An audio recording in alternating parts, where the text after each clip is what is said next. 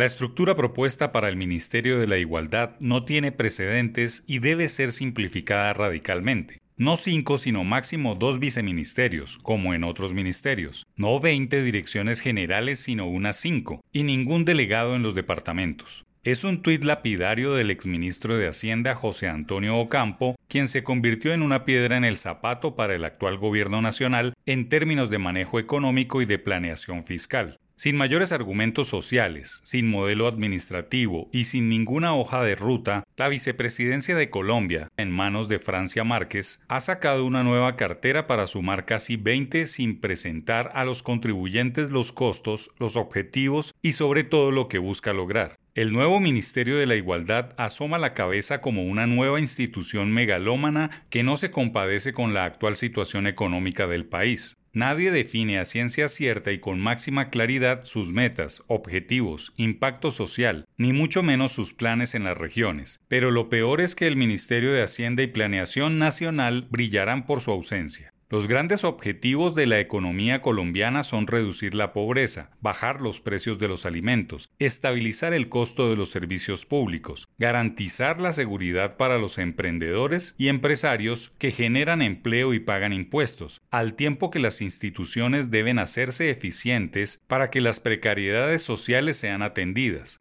La vicepresidencia y otras varias entidades viven de espalda a la situación fiscal, no entienden de reducir el déficit, se alejan de un Estado austero y hacen cuentas alegres con los impuestos que pagan el resto de los colombianos. Hay mucho ministerio ineficiente, de poca ejecución presupuestal y todo parece indicar que el de la igualdad no será distinto, pues hay pocos números e información que hablan por sí solos, y el mantra del de malas parece ser su derrotero. Ni la Contraloría y las universidades o centros de investigación han evaluado la efectividad de tener tantos ministerios que antes eran solo institutos y daban más resultados. Quizá eran mejores los números de ejecución de Colciencias y Coldeportes, pues las carteras del deporte y la ciencia no han avanzado en absoluto, siguen en sus días oscuros. Ahora el Estado se enfrenta a un elefante blanco en construcción, sin precedentes, ni pies ni cabeza, además adscrito a la vicepresidencia, una figura floja en la institucionalidad, pues los vices son personajes incómodos que nunca han encajado en el Ejecutivo y los presidentes de turno les ponen funciones que se pisan con los ministerios y los institutos. El gran problema es que esta vicepresidencia va a montar, a dejar de herencia, un ministerio para esa figura sin roles claros